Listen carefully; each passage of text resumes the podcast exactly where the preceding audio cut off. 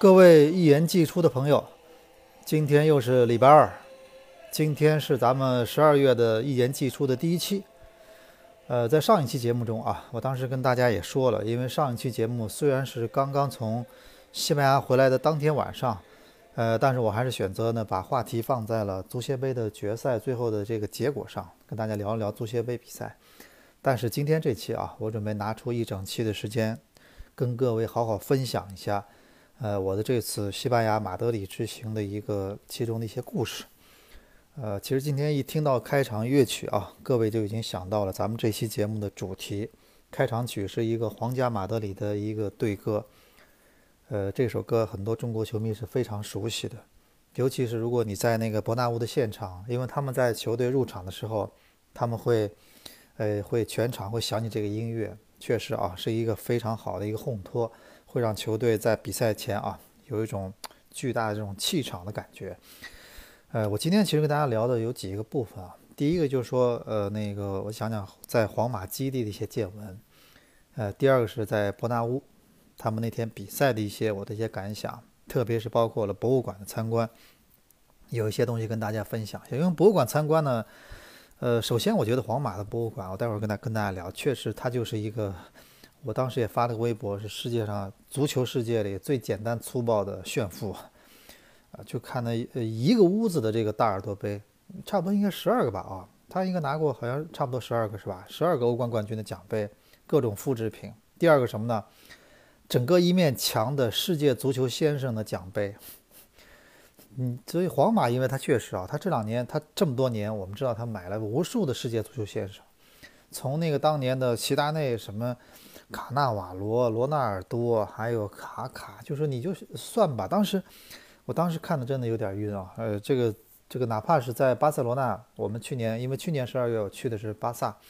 当时去巴塞罗那看了一场国家德比。诺坎普的博物馆里面呢，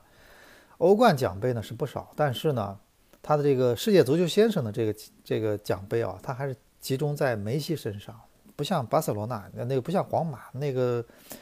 各个国家的世界足球先生在那儿都有自己的奖杯，这个的确是一个啊，真的很震撼的一个场景。呃，然后呢，呃，首先从训练开始说啊，这次呢是这样的，因为我是大家也都清楚啊，我呢对看那个欧洲豪门球队的训练是特别感兴趣的，因为我总觉得这些差距是，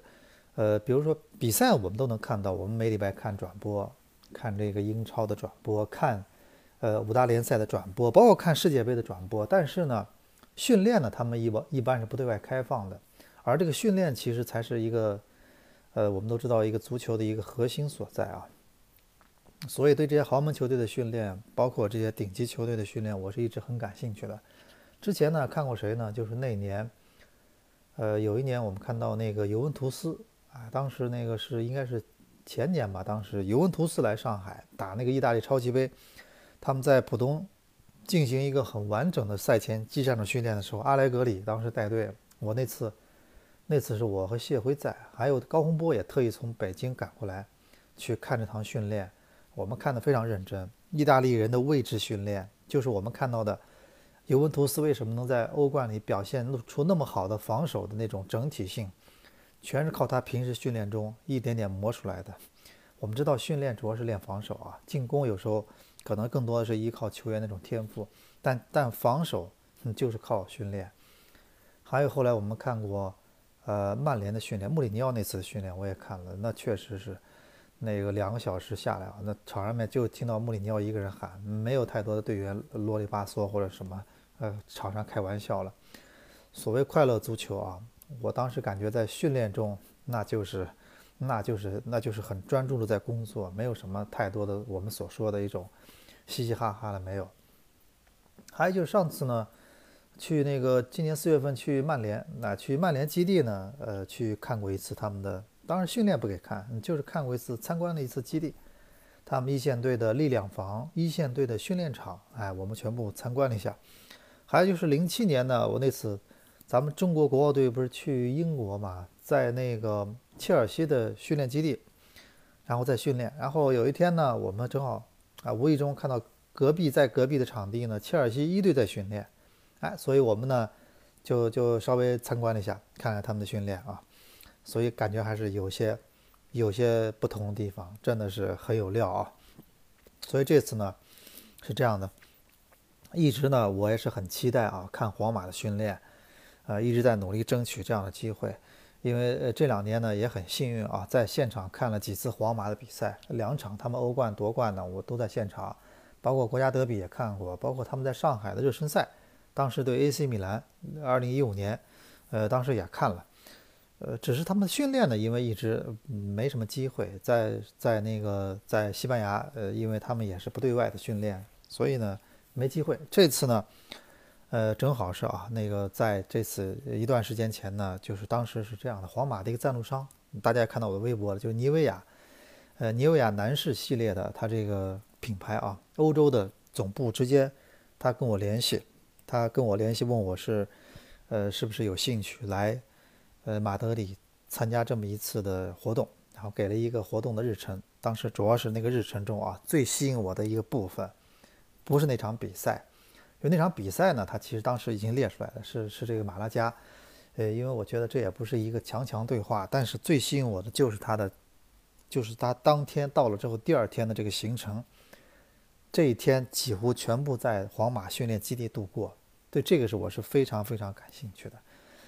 然后当时就在他们发了邀请之后，就一直在沟通在联系。然后当时呢，呃呃。我当时一看的日期啊，跟那个足协杯，因为当时还不知道足协杯决赛嘛，因为我们都知道今年足协杯决赛时间也就是也就是这两个球队的最后的亚冠，包括上港的亚冠，呃出局之后，然后才定下来足协杯决赛的时间，对吧？因为如果打亚冠的话，打亚冠决赛或者打其他比赛的话，可能还要往后推，所以当时并不知道足协杯的时间。然后最后，哎呦，一发现这个第二回合好像撞车了。但是马德里皇家马德里这样的俱乐部，所有的事情都是在几个月前确定的，他不可能说那个你要是这次错过的话，你想下一次，下一次真的我们不知道什么时候了。后来啊，权衡一下，我想反正这档机会非常难得，而且我总觉得呃看过之后，我相信啊，对对以后包括我的工作也好，对很多事情也好，都会有帮助。呃，这种机会真的太难得了。去看一次皇马一线队在自己基地的训练，后来也只能啊，呃，只能放弃了这个足协杯第二回合现场观战的这个机会，然后去到了马德里。那天呢，我应该是那天呢礼呃礼拜五晚上，应该是当地时间礼拜四，礼拜四的的当地时间的深夜十一点到了这个马德里的机场，然后呢，我们。当天就入住了啊，入住了，然后住在马德里中心。其实我后来想啊，我那天晚上到了是十一点，呃，我当时还在觉得啊，这个是不是太晚了？后来他们当地人接我的人告诉我，这这不算太晚。我当时没明白什么意思。其实，长期在马德里和在西班牙生活的人应该是非常熟悉的。我昨天碰到一个西班牙那个就是一个唐辉，你知道吗？就是我们以前西甲解说员，现在在西班牙做一个俱乐部。他昨天跟我做节目，跟我聊碰到聊聊天，就说西班牙人就是这样的。他他不像我们说卡塔尔啊，卡塔尔，你说他们当地的人呢，他们这个有时候，呃，我们当时去卡塔尔出差的时候，他们有时候白天太热，所以他们很多银行是下午四点钟四点钟开门，因为下午太热了，没法出来上班或者怎么。他们是因为天气太热，所以会选择这样。就是呃那个下班会比较晚，晚上晚很多事情放在晚上，但是西班牙其实天气是很不错的，但是他们的人确实生活节奏就是这样的，他们那个十一点晚上十一点啊，真的不算晚，因为我们后来就发现了，他们经常在晚上九点钟吃饭，我们有在西班牙期间有一天去西班牙当地的餐厅，晚上八点半去到餐厅，然后一个人没有。哎，我们当时还好奇说这个，呃，你们不是说这餐厅是那个什么西马德里当地很有名的一个餐厅吗？当地的西班牙的风味的餐厅，为什么这个点儿饭点儿了，怎么就这么空？他们告诉我，我们八点钟才刚刚开门，我们的饭点儿九点钟开始。果然哦，到了九点多之后，人就乌泱乌泱的来了，然后整个一下就全部坐满了，全部爆满这餐厅。所以我们只能说啊，这个。他们的生活节奏就是这样，所以那天十一点到其实是还好了嘛，那那那也不算太晚啊。然后那个后来去了住了酒店以后，然后，呃，第二天一大早，一大早啊，那个吃了早饭。哎，说到早饭啊，西班牙的这个早饭里面这火腿啊，大家如果去有机会西班牙的话，一定要尝一下，因为西班牙的这个火腿是的确是非常有名的。他们的机场呢，有有些人带这个带礼品送人啊，就送那个真空包装的切片的包装特别好的那种火腿。我们上次呃，因为是上海申花队呢，呃，这个是十二月底要去西班牙马贝拉要进行一次呃拉拉练，这次时间比较长，一个月。嗯，然后呢，上次呢，其实之前呢，他们拉练回来后，我们的随队记者不是当时也派记者去了嘛。他回来给我们送的礼物就是西班牙火腿，然后那个说到火腿啊，咱们是就是就是西班牙的吃，反正挺好的。然后吃完之后呢，我们第二天早上一大早，差不多八九点钟，嗯，八点半应该是就就上了大巴，然后前往这个皇马基地。因为我我上了大巴才发现啊，就是整个这个活动他请的人，他中国大陆就我一个人。我本来以为总共要有有几个人吧，什么北京。什么上海，呃，什么其他地方应该都有吧？后来结果他，他告诉我，他那个他们就请了我一个，还有亚洲的有什么呢？有这个，有东南亚的，有这个泰国的，然后有这个嗯马来西亚的，啊，泰国的、马来西亚的有，然后呢就说那个我们就呃上了大巴，然后开始去这个去这个皇马的基地，呃，然后。大家等一下，我看这儿有啊，对，现在好了。刚才楼上有那个有人在那个在在有点噪音啊，呃，然后怕影响效果。然后当时我们呢就乘坐大巴，然后从那个酒店出发。然后我看车上面大概一共全世界二十二十二十多个人啊，他从全世界各地请了一些他认为呃那个就是说对足球比较感兴趣的一些人啊。呃，然后我看了，我我当时旁边坐一哥们儿，后来通过踢球跟我建立了深厚的友谊，是保加利亚的，保加利亚的啊，那个自己喜欢打网球，喜欢那个喜欢足球，啊，跟我我们聊了很多啊，他还知道中国中超的很多球员教练，哎，什么那个给我介绍保保加利亚足球，还有有那个南美洲的，还有欧洲的很多，什么一些地方都有，还有摩洛哥的啊，有个摩洛哥的哥们儿啊，那个也挺好玩的啊，然后。然后我们去基地，他基地呢，其实我感觉应该是在靠近机场地方，因为我对马德里不是很熟，因为我感觉他那个开的方向应该是接近于马德里的机场，是在郊区。然后呢，它是那个地方不是完全是平原，有点丘陵的感觉。那基地呢，我们开到之后呢，然后大巴停好之后，我们就就开始参观嘛。然后它那个基地的门口有一个有一个有一个房间，里面有一个很大的一个沙盘，就是基地的整个的一个概况。我觉得比较有意思什么啊？呃，不知道什么听我节目是不是有朋友去过？就是他那个皇马的基地啊，它是呃一级级向上的。就是你大家知不知道徐根宝在那个崇明基地啊，他曾经搞了一个所谓的领奖台，他经常说带着队员在上走一走，就是从一级到二级、三级台阶。皇马呢特别有意思什么呢？它的基地呢也是从中轴线那个建筑往上是是是梯级像阶梯一样上去的。哎，很有意思。然后呢，最最下面一层，最下面的啊，它那个因为沿着一个山坡，山坡的感觉上去。然后下面呢是那个梯队的，然后再上面呢年龄会再大一点。然后最高最高处啊，就是我们说这个一级级上去，一一层一层上去之后，最高级的最高一层这个上面的这个训练场呢，是专门是留给一队的，就是皇马一线队的。哎，我觉得我当时还觉得是不是给人感觉就是说。让你有种有有种攀登的感觉，比如说年轻队员到了之后，哎，我首先是在呃在在在下面，然后通过努力又到了上面，啊，再努力，最终的终极梦想是到了最上面的皇马一线队的训练场，不知道是不是有这种感觉啊？然后还有第二个，当时我我们参观的时候印象比较深的就是他那个梯队，他进去一个大门口，他旁边有方有张照片，我曾经在微博上跟大家说过。就说你说啊，你你有时候说你对你对这个青训重视，这个不是说你光嘴上说说啊，我我重视我重视，这种重视要体现在什么呢？就所有地方的全方位的重视。就你这种，所以我们有时候说一些仪式感或者一些细节的重视，它往往会会给所有一种信号，就是我对这件事情非常重视。你比如说，我看到一点，第一个，皇马从 U 八梯队到到整个他的呃职业队下面的梯队。他第一，他这些球员所有的穿的装备都是跟一线队差不多的，都是他们品牌赞助的那个一线队的球衣装备一模一样的。第二个什么呢？他进门就有个大照片，所有的球员，呃，从 U 八梯队到他的 U 二十，就所有的反正 U 十八了什么的这些梯队，所有球员当年的照片全部在上面有。就这些所有球员那个这照片在上面所有都有，我觉得这就是一种重视嘛。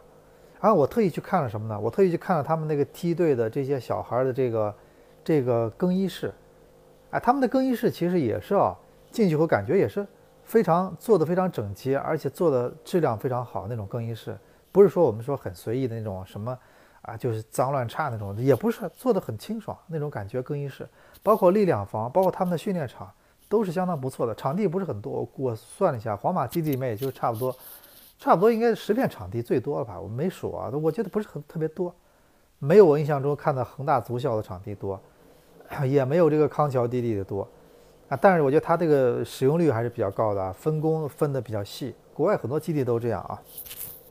然后呢，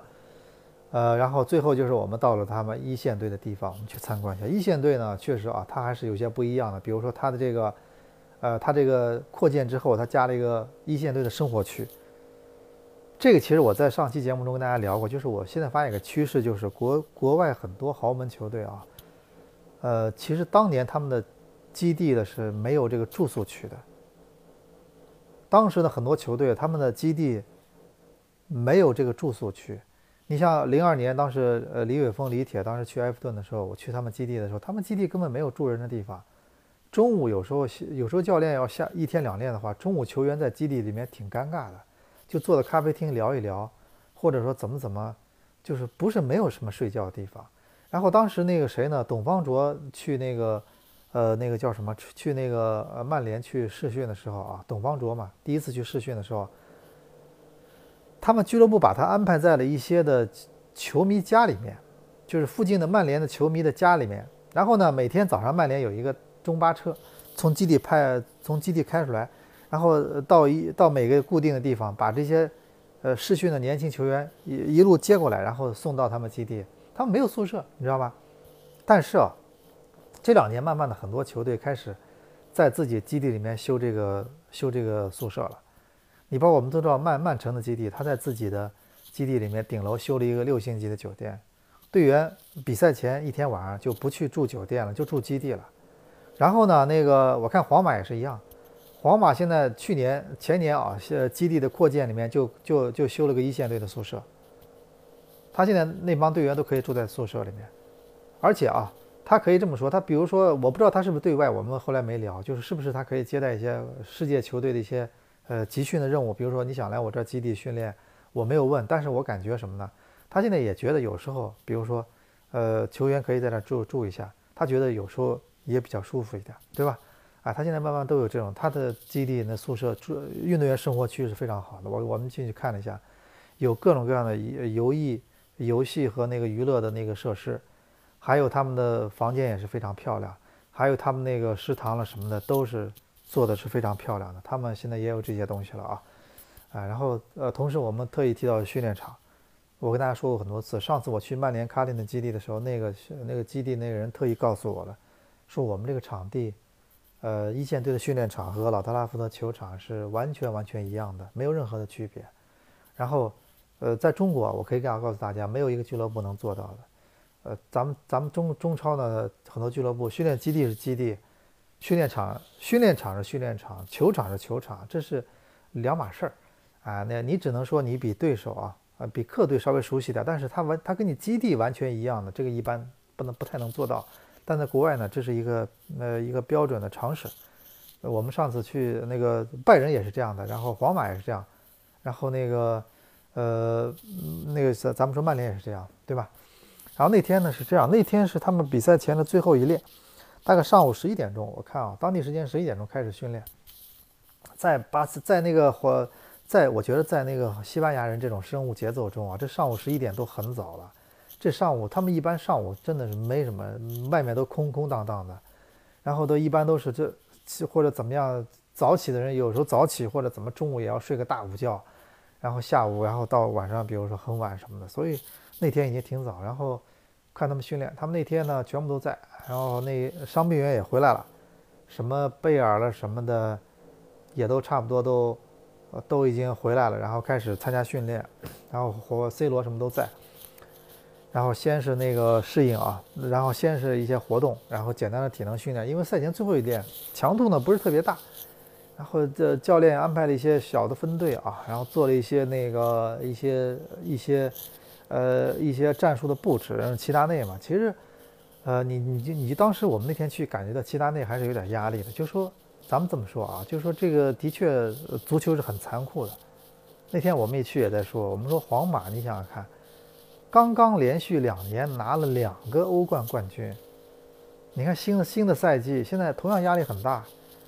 他们的那个积分被这个巴塞罗那超越了不少分数，然后甚至外面已经有媒体开始讨论什么，是不是齐达内要下课？当时我们在聊聊天的时候，他们聊到这个事情时，当时我们在说，我们说这太残酷了啊！你想想看，这齐达内刚刚帮助俱乐部完成了一个不可思议的东西，就是连续两年。进到欧冠决赛，然后连续两年夺冠，这样的教练现在都会有这样的压力，所以我们就说职业足球啊，你你想躺在功劳簿上，或者你想躺在呃冠军那个奖杯里，你想你想什么呃想舒想舒服日子过不了多久的，也就是你看，你现在还好，齐达内现在欧冠里面至少现在也是还还还不错嘛，对吧？如果真的是将来呃这个赛季结束完了，真的出现什么其他成绩大的起伏的话，真的不好说啊。我们说皇马教练真的比较难做，然后呢，大家稍微等一下，我看这个楼上这个噪音噪音比较大啊，呃，不知道是不是会影响这个录啊，我先稍微先停一下啊。好了，不好意思啊，刚才这个楼上装修有点吵，所以呢，为了不影响录制效果，所以就稍微暂停了一下。现在跟各位继续聊啊，呃，其实聊到这个皇马那天的呃他的基地。有很多细节呢，我们其实都是在微博里跟大家聊过。比如说他的那个景观，因为我上次看到一本那个，首先啊，就是咱们这个知道这个球员，呃，训练基地是球队球员平时待的最多的地方，所以这种景观啊，就看你怎么去理解了。我之前看过一个，呃，温格的一个自，温格的一个传记，他那个温格不是在日本执教过嘛，所以我觉得温格受这个日本的很多文化的影响还是有一些的。他当时在改建这个阿森纳基地的时候，他就特意提到了在球员的力量房窗外，他提出了一定要让有那种让让他觉得让球员会觉得放松或者比较愉悦的一种景观。所以他们那个阿森纳的训练基地在力量房外面，它是有这种，呃，它是专门有一些我们说的一种像园林式的这种感觉的这种景观。皇马基地也是啊，那天我们看他的力量房外面，包括他球员宿舍的窗外。它那种景观一定是会让你觉得心情非常愉快，包括我们看到一棵树啊，我不知道叫什么名字，长满了这个果实，简直就是让人觉得就快把树都压弯那种感觉，就是它会让你觉得啊，确实我在这个训练基地里面，我不会觉得非常枯燥也好，或者怎么怎么也好，因为呃，咱们都知道力量训练，尤其体能训练是相对枯燥的一呃一一环啊，所以怎么样让这种时候心理调节是非常重要的。之前我也在节目里跟各位讲过，呃，这种细节的的每个地方都是非常非常重要。你比如说啊，曼城的基地，他在运动员的宿舍的那个球员的房间的屋顶，他那个用的墙纸都是专门睡眠专家设计过的。他知道球员在在比赛前天晚上是很很容易过度兴奋睡不着觉的，所以他那个墙纸的颜色都是帮助你去尽快睡觉的，尽快入睡的。呃，我们而而且还有一点，我就说到一点啊，就是我一直觉得咱们那个咱们国内呢，咱们国内在很多俱乐部可能时间不长的原因，所以呢，对这个人的重要性啊，没有提到一定高度。你比如说我们去这个呃皇马或者去一些巴塞罗那，第一个就是他们的这种主场和基地呢，这种雕像特别多。咱们都知道这个呃皇马诺坎普外面也有他们的雕像。皇马的外面也有他们的这种各种雕像，你包括海布利球场，我们知道不是现在的酋长体育场啊，阿森纳外面有这个亨利，有很多他们的一些经典的球员的瞬间，这种雕像啊，包括我们知道曼联的这个老特拉福德外面有有那个曼联三杰，还有这个弗格森爵士的铜像，咱们中国现在呢，包括他们的看台，你看叫弗格森，叫弗格森看台，然后那边叫好像一个叫博比查尔顿是吧？就反正他们的很多看台，包括他们都有自己的一些命名啊。这次我也特意特别注意看了，在皇马的基地里面，类似的这种这种这种东西，这种命名的东西还是比较多的。你比如说我我当时记得特别清楚啊，在他们那个。呃，在他们这个叫什么，在他们那个有个有个有个体育场，就是伯纳呃皇马的训练基地里面有一个体育场啊，他那体育场呢就是以他这个一个民宿名字命名的，哎，这个我当时在现场的时候我就发现了，这个你看，好像有个叫迪斯蒂法诺，他在里面有一个有一个球场，就是他可能呃可以打打这种，比如说有点像康桥基地里面。这种带看台的球场，它里面有一个，就是它的训练基地里面有一个这样的球场，一个小型的球场，它叫什么迪斯？我看叫迪斯蒂法诺这个球场，而且它外面贴着一些民宿的一些呃大的照片或者什么。而且我们在皇马那个运呃基地的运动员宿舍区哦，发现他的照片特别多，他的照片呢很多都是他的历史上的经典瞬间啊。当时他做照片的时候，可能并没想到其他那位其他那会是现在的教练，所以他那个走廊拐弯啊。当时在贴这照片的时候，他们告诉我，齐达内还不是球队的主教练，还特意有齐达内当年在呃有场欧冠决赛代表皇马比赛里一场凌空的一脚射门的那那一瞬间的照片也有，所以会让你觉得啊，这个是一种每个队员年轻队员也好，对他刚加盟他的球员也好，都是一种激励，就告诉你这么多前辈啊，在这留下了一个光辉的印记，你也可以自己选择怎么样。在皇马度过你的职业生涯，对吧？然后我们那天呢，然后看那个训训练啊，因为那个，然后因为是赛前最后一天的训练嘛，然后他也是强度也不是特别大，因为他不是个上量的时候。呃，我刚说到压力确实比较大，虽然说这个赛季呢，那个那个确实到目前为止开局不是特别顺啊，但是我相信呢。皇马以这么多优秀球员来说，他们应该是下半赛季还是会有很大的后劲儿，特别是在欧冠里面，我们认为还是有很大的统治力的啊，很大的实力的优势的。然后，呃，我们是我们在说到这个那天训练，我们其实那天主办方呢给我们准备了一，呃，他们确实做的比较人性化，给了我们准备了很多惊喜。你比如说，呃，在去之前就问我要了我的这个 size，他这个球衣的好球衣的这个。这个大小尺码，然后呢，特意嘱咐我了带双球鞋来，所以我那天特意带了双球鞋，也是放在了托运行李里。我好久好久没踢球了，我以前上大学的时候，我每几乎每天都踢的。我觉得我我是我有时候是不可想象什么呢？就是说，我觉得一个我觉得一个踢球的人，他往往更容易成为一个就是一个足球的伴随一生的一个爱好。仅仅是说，我就喜欢看，我不喜欢踢的。我觉得这个呢，我感觉啊，可能这种爱好呢，就跟我们这种以前以前一直喜欢踢球的可能会有点区别。你像一个呃球迷不喜欢踢球，这个确实啊，我我至少我觉得是比较难的。当年我是很喜欢踢球的，我在那个上上上中学的时候就开始踢球，然后上大学的时候也踢的，然后当时体力比较好，一踢一踢一下午，对吧？到后来工作之后呢。啊，有段时间是每个礼拜要踢一场，啊，有时候打车啊到浦东去，在很远的金桥那个有个天然草坪球场，会去那踢一场。然后我们当时每次踢的时候，都是老外教练帮我们带队，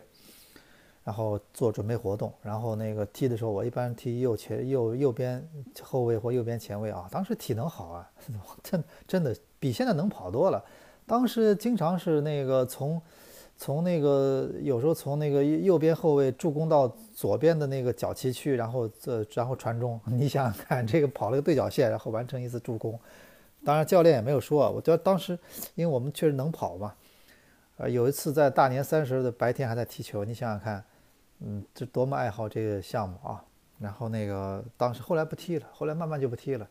因为觉得看到身边一些人受伤了嘛，因为年纪大了容易受伤了。我们这个。我们这个报社有个采访申花的记者叫李斌，大家可能看报纸也比较熟悉啊。前两年有一次在集团的比赛里，我们报业集团内部的比赛中，然后脚一个很小的动作，然后被被踢得粉碎性骨折，脚踝吧应该是，结果拄拐杖拄了差不多一年，还打了钢钉，打进去钢钉，然后还取了一次，所以这个啊，真的是那个到了一定年纪，这是不是那么好玩了。有段时间那个五星体育广播有个主持人，也是一个 挺帅的一个主持人，也是踢球的时候脸被闷了一脚，然后导致了这个后来都都整容了，因为那个鼻梁什么的都都断了，你知道吧？后来都整容了，整的还挺吓人的。呃，那个手术过程还听得挺听听得挺吓人的，好像从上面怎么样弄进去啊，反正挺恐怖的。其实你们都不知道，中央电视台有一个也一好像体育频道有个主持人也是踢球里面受过类似的一个脸部的伤，后来也是特意去去整了一次容。当然谁我就不说了啊，咱咱们这个就不说别人的事儿。但是我说踢球真的有风险的，上了一定年纪这受伤是。有时候是是可能跟年轻时候就不一样，所以现在基本跑跑步、游游泳啊，这个好久没踢球了。那天呢，但人家准备好了，那还得踢吧，就是玩一次。而且他们特意告告诉我们什么呢？就是说，呃，这个特意在皇马基地包两个更衣室，在门口啊，还特意给我们写上了这个更衣室呃球员的名字，其中有我的这个名字啊。在微博上大家都看到了，在一群老外中间，猛地一看以为是皇马来了新的亚洲内援啊，挺好玩的。然后这个，然后他那就是尼维亚呢，这次还特意呢请了我们这个这些人啊，特意请了皇马自己的教练，然后在皇马那个训练基地的一块场地上，他呢是告诉我们说，我们是按照皇马的平时的一些训练的一些习惯，给你们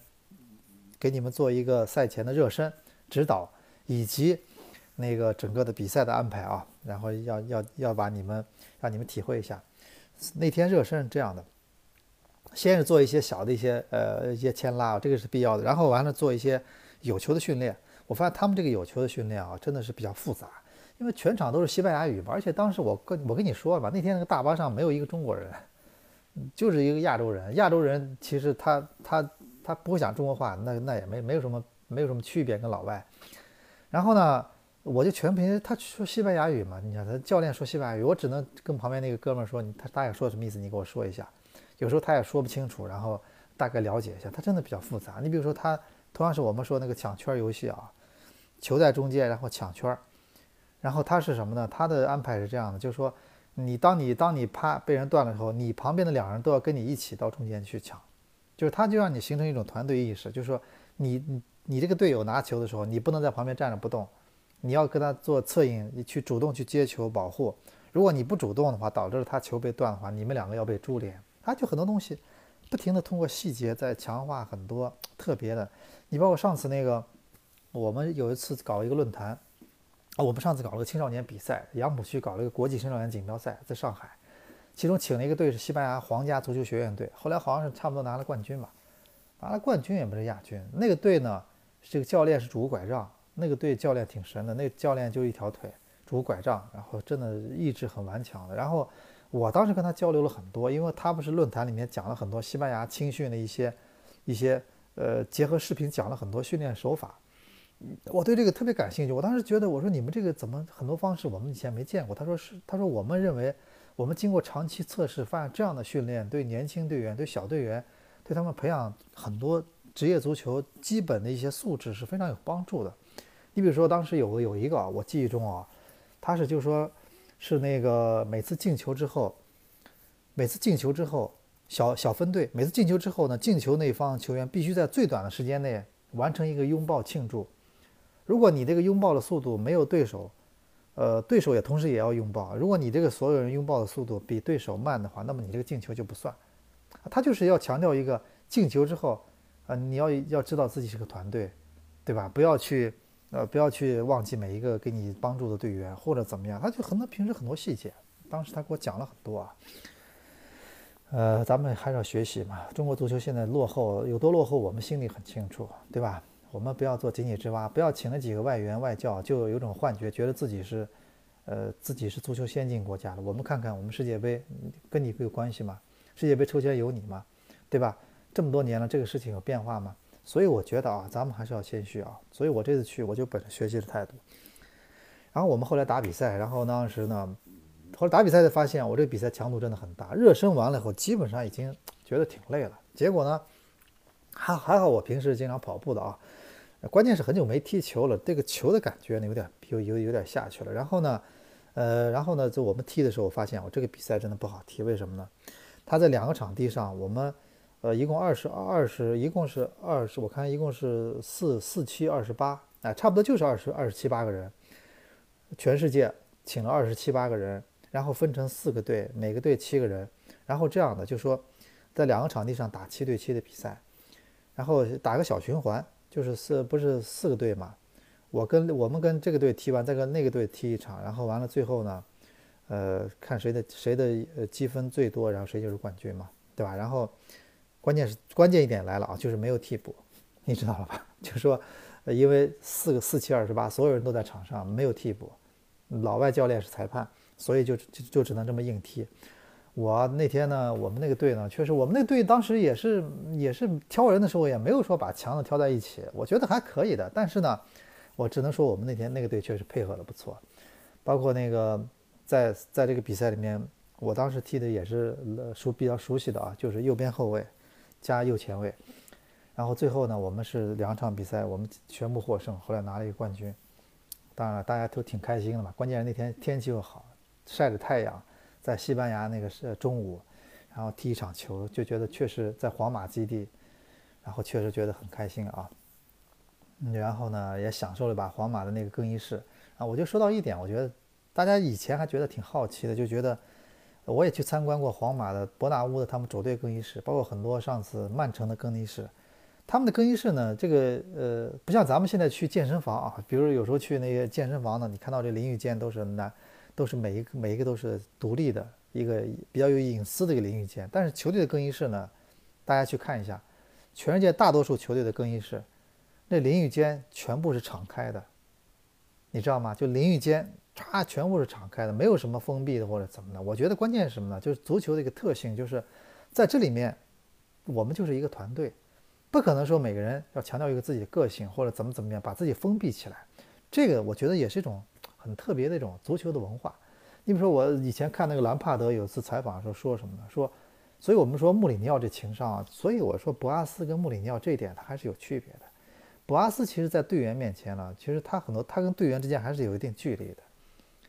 对吧？他他不他不像穆里尼奥，穆里尼奥有时候还是那个的，像穆里尼奥经常，兰帕德以前回忆说，穆里尼奥经常以前跟他比赛后跟他谈谈谈一些事儿的时候，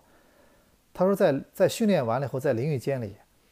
他说穆里尼奥经常会赤条条的在淋浴间里走过来，站他面前跟他 跟他聊这个今天我们训练中的一些东西。你说这种时候，两个两个人这种关系会是怎么样的，对吧？那那肯定不是像办公室里坐的特正经，我跟你谈谈聊聊今年的战术或者怎么。这种时候沟通效果往往是他们会非常好，所以我们觉得啊，这种细节，所有的这种细节，大家可以去感受这种足球的特殊文化，包括更衣室，包括很多这种文化啊。呃，然后那天呢，其实我们大概就是在皇马基地啊，就是。就是大家，我我刚刚说了一些我的一些一些发现或者什么啊，我们我相信，包括我刚刚在微博里也跟大家说过，就是当时我看到他们在基地路边，他们每年拿到欧冠冠军，他们总会做一个大的仿制品放在那个基地里，然后去年、今年几月份刚刚拿到那个冠军也放在那儿了，就是他们做了个仿制品，一个欧冠奖杯。其实这个目的我和其实跟刚才说的所有东西一样。其实更多的是给年轻队员一种激励，就让你知道，我到了这儿，我就是成为这儿，我要珍惜在这儿的每一秒钟，我要成为将来要成为这个这个基地的皇马的一个重要球员，这更多一种激励，对不对？我我我我的感觉啊，就更多的是唤起你一种骄傲，一种自豪。然后我们就说到第二天看那个比赛啊，比赛呃倒是。呃，伯纳乌那天也不是一场焦点战役，但是观众上座率还是很高的。下午差不多四点多钟，呃，那个西班牙的马德里的下午。然后我倒我倒说一下啊，这次去马德里的话，感觉就是说，他们的确这个呃，这个就是上次加泰罗尼亚这个独立这个事情还是有，还是有这个后后后续的。我们这次看到马德里的街上，这个建筑物包括居民的楼、公寓外面挂西班牙国旗的特别多。就是到处看到，到处都是西班牙国旗。我相信啊，跟这个事情一定是多少有一定关系的啊。然后咱们说到这个马德里的那个，呃，就是皇家马伯纳乌的这个主场啊。那天伯纳乌的主场呢，呃，因为这次尼维亚给我们那个安排的座位呢，我我们倒也是，我倒是觉得也也没关系，我倒觉得挺好的。他们在球门后面，然后，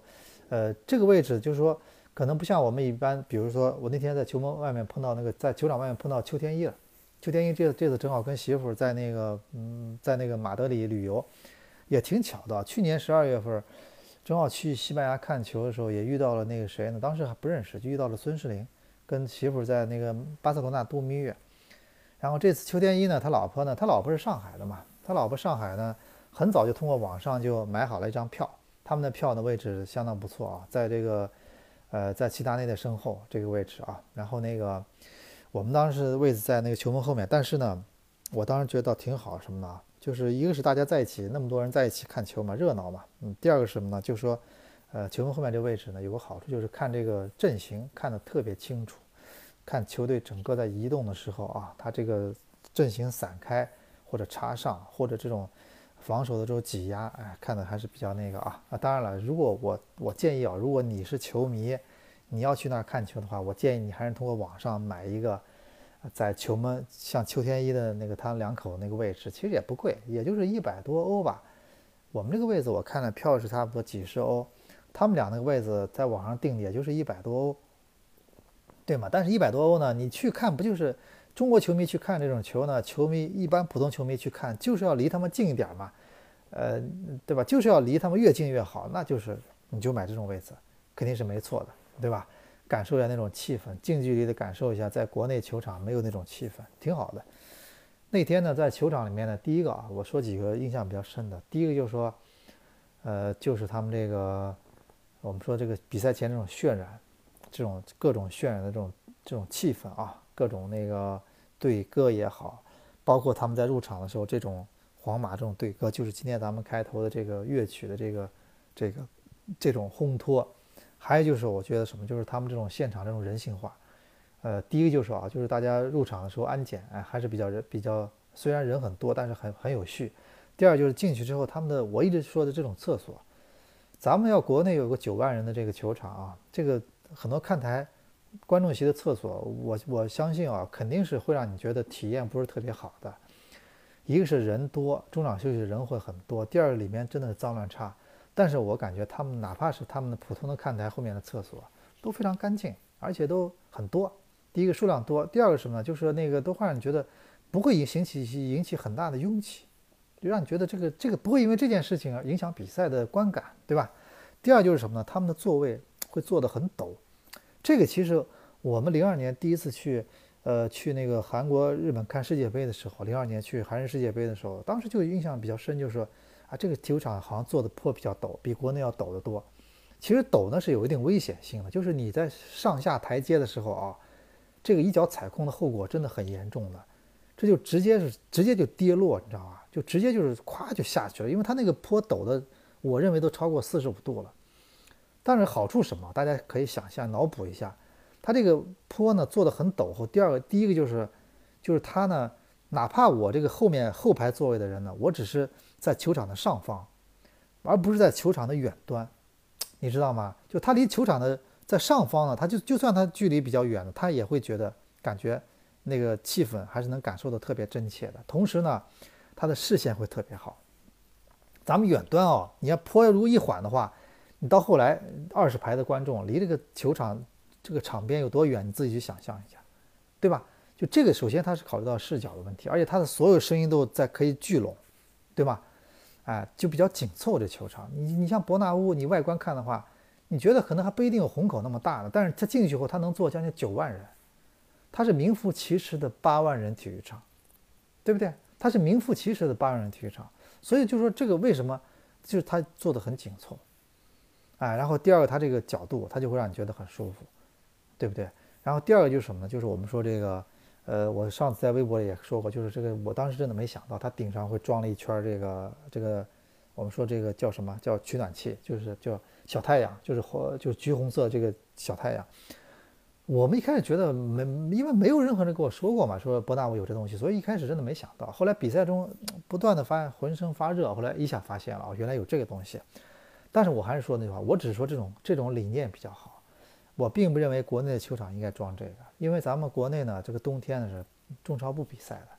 我觉得国内球场应该装什么呢？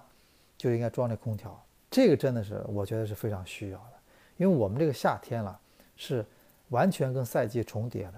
我们的五我们的比较热的几个月，你看五六七八，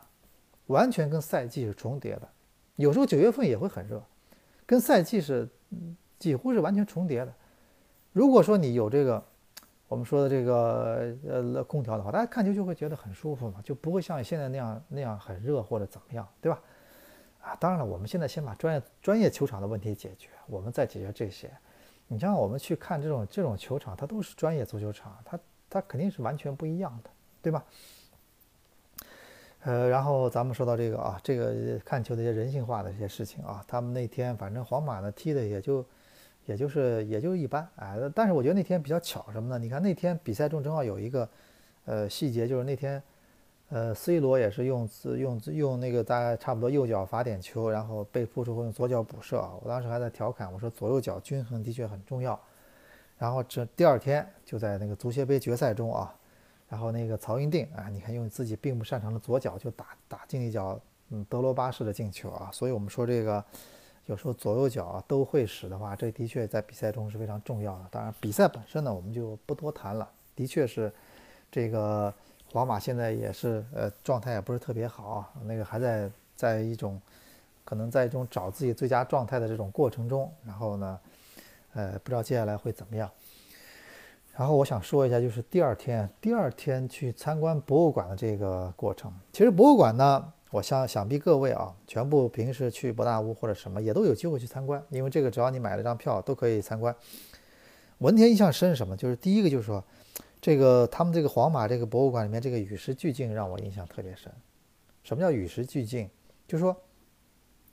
它呢，呃，进去它会有各种就是高科技的东西会辅助你的参观。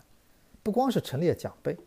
你比如它其中有一个大屏幕啊，那大屏幕呢有两个地方可以看到大屏幕，就是那个一个很长的大屏幕，有一个大屏幕什么呢？皇马所有球员他在屏幕上会出现他颠球会做一些一些那种就简单的技技术动作的一些视频，然后他立刻会出现这个球员上个赛季的数据，旁边会跳出来，然后马塞洛、包括克罗斯、包括 C 罗所有队员，然后他的一个特性，他就跟比真人还要大，很大的屏幕。他会跟向你展示。第二个什么呢？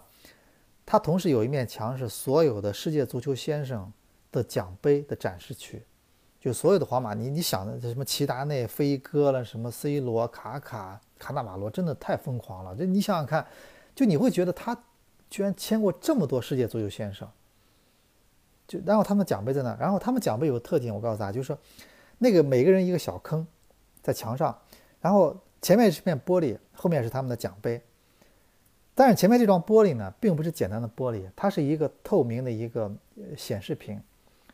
它会在一分钟里面，它会不停的显示屏会出现这个人的一就是视频，就 C 罗的视频、带球的视频、领奖的视频、领奖讲话的视频，还有文字的介绍。然后啪视频，然后又又是一个显示屏，又是一个玻璃，然后到后来歘变成一个透明的玻璃，你能看到奖杯的样子。你看这个高科技和这个奖杯本身结合的特别好。如果你光有奖杯，你在这看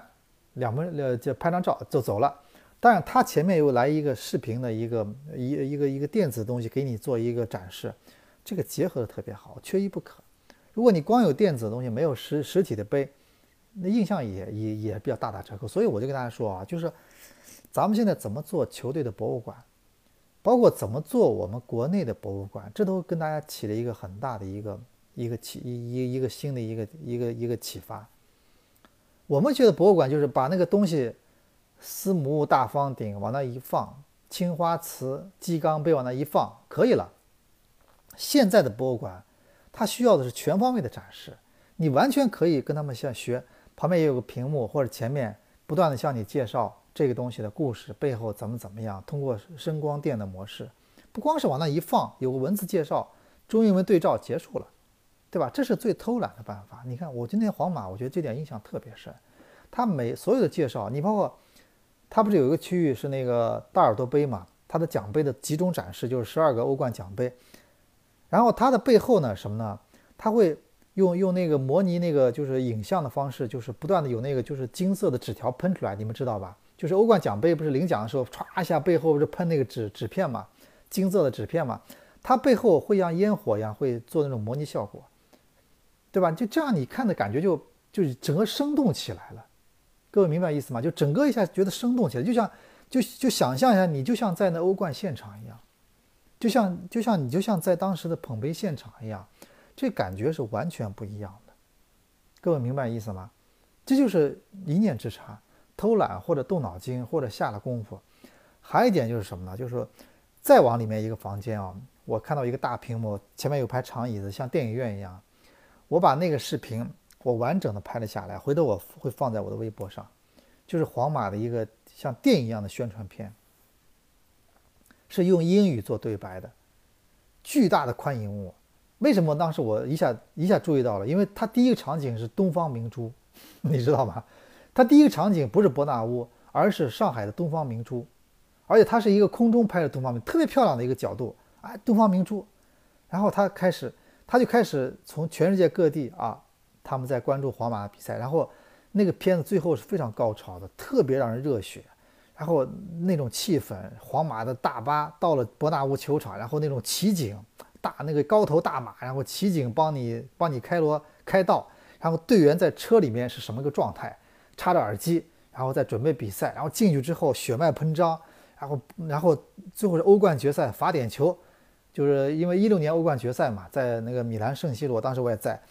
就点球出来那一瞬间，然后忽然安静了，歘进去之后，然后大家脱了衣服庆祝，然后 C 罗了什么的，然后到最后，皇马怎么着？我觉得这感觉就是绝对就是，你看过之后，你相信你你啊，你会很很容易会变成他的球迷，真的，他那种感觉就让你觉得这个世界上，哇，这个球队太厉害了，然后最后说个题外话啊，其实我其实看着皇马的时候，我其实在想什么呢？就是咱们都知道，呃，一个颜色对一个球队是非常重要的，皇马的颜色其实。其实就是就是那个白色嘛，它是白衣白衣骑士，对吧？皇马这种感觉，一个颜色一旦定了之后啊，就是可能你要去你要去设计，你要去有有就是围绕着颜色做很多文章。你比如说，其实我那天看到皇马说，我是这么想的，我不知道我并没有别的意思啊，因为其实在我印象中呢，以前上海申花队以前其实我们说这个九五年第一冠军拿的时候，其实那当时那个球队当时的队服呢。呃，其实蛮像皇马的。你们好多球迷回忆一下，九五年当时上海申花队的队服呢，就是一身白衣，一身白衣。那个当时夺冠的时候就穿的一身白衣，其实也挺漂亮的，对吧？有点像中国皇马的感觉。然后呢，后来呢，只不过球队后来呢选择了蓝色作为自己的主色调，那么就是蓝色，对吧？啊，那皇马现在就是蓝色。你比如说巴塞罗那就是这种，它这种特有的颜色。然后拜仁也是自己的颜色，曼联也是这样的颜色。啊，当然了，上海申花队这次拿了一个足协杯冠军，是呃是这次的自己的这种蓝色，所以不同的颜色呢，你要围绕颜色做各种各样的文章，哎，反正皇马我觉得感觉它就是一种白色，它是全世界啊最有名的关于球队足球的白色，就是属于皇马。然后呢，那个在那个博物馆啊，我相信呢，大家我那天看的时候，我真的给我一种感觉，就是这个球队的博物馆怎么做，有有有两种做法，一种就是简单的做。一种就是用心做，但那天皇马让我感觉啊，他真的是一个很用心的做，对吧？你包括我们那个第二天，呃，差不多走一走前一天，也是他那个尼欧亚不是赞助皇马嘛，然后我正好那次机会见到了他们的主席弗洛伦蒂诺，个子不高，你觉得那个人啊，老佛爷啊，他个子不高，但是这却是世界足球最成功的俱乐部主席之一吧？我们还谦虚点加个之一啊。哎，也跟我聊一聊，简单聊一聊啊，来自中国，他们很多球迷在中国，然后那个包括我们也特意，他们也聊到说，他们觉得皇马的所有赞助商是他们球队非常重要的组成部分。他们那个，因为他们觉得足球不是靠足球赚钱的，但是足球这个会要花大量的钱，没有这样的一个这么多赞助商，这个俱乐部是不可能有一个好的财务状况，然后去把球队做得更好的，因为球员越来越贵嘛，对吧？所以，我真的觉得那个希望啊，我们中国足球还是加油。因为我们现在中国，你看很多东西我们真的比较发达，哪怕在皇马的自己的这种电影中，我们中国呃东方明珠都是第一个出现的画面，说明他们对中国是现在非常重视的，也是非常看重的。但是我们中国足球自己了，这两年发展呢，有点有点就是有点集中在这些个别环节上，大部分钱呢全部是投在了一些外援外教身上。到底我们给自己俱乐部文化留下什么呢？这个大家要打一个很大的问号。所以我是希望我们啊，就是好好去做一下我们自己的俱乐部文化啊，哪怕你呢，这不不要说光光有这种什么外援或者这些这些东西，我们还是要给球迷更多的东西。我们的球迷是有巨大的消费能力的。你过去一个礼拜，你看上海，我不知道外地球迷是不是知道，这个上海申花队在夺了足协杯冠军之后，这个所有的跟上海申花队相关的所有东西都变得非常热门。呃，那个报纸被卖空，每天加印一万份，全部卖空。